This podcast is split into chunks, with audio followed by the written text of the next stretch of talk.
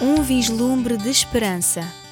A vila, por isso, o Senhor abandonará o seu povo, mas só até que dê à luz a mulher que espera um filho.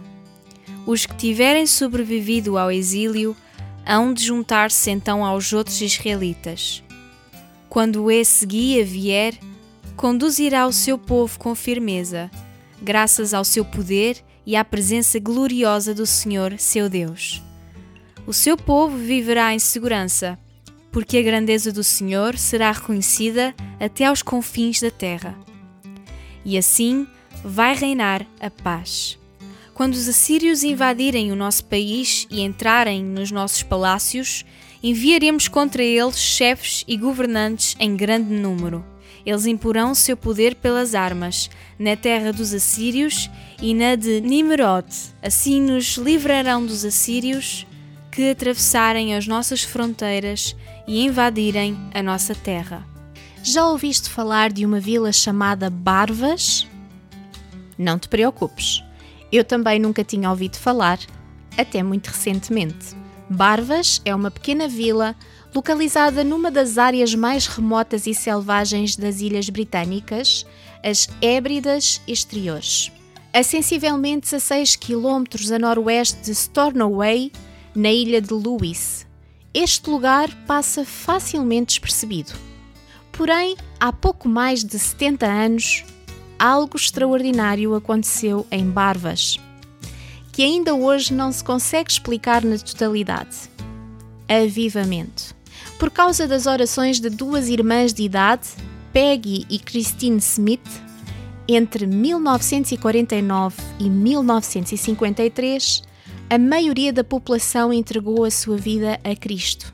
Igrejas antes vazias ficaram cheias e sinais milagrosos e maravilhas tiveram lugar à medida que a sociedade das Hébridas se deixava transformar pelo Evangelho. Foi realmente extraordinário e inesperado que isto acontecesse num lugar como Barvas. Cerca de 750 anos antes de Jesus nascer, o profeta Miqueias escreveu ao povo de Israel: falando-lhe de uma nova esperança que surgiria num lugar inesperado para fazer algo extraordinário. O Messias iria nascer em Belém. Belém nunca mais seria vista como demasiado pequena ou irrelevante, um lugar que tão facilmente poderia passar despercebido como Barvas. Neste lugar, sobre o qual cantamos tantas vezes na época de Natal, surgiria aquele que foi anunciado desde a antiguidade aquele destinado a ser como um pastor para o povo de Deus, que pela sua vida, morte e gloriosa ressurreição nos permite habitar seguros, sem medo, na majestade do Todo-Poderoso Deus. Também as paz e esperança vêm de Belém. Encorajo-te a orar.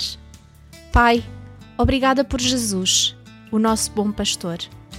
Clamamos, Senhor, por novo avivamento inunda cada coração com a tua misericórdia.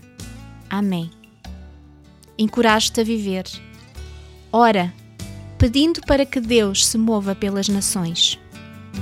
Um vislumbre de esperança. Uma produção RTM Mulheres de Esperança com o apoio da Sociedade Bíblica.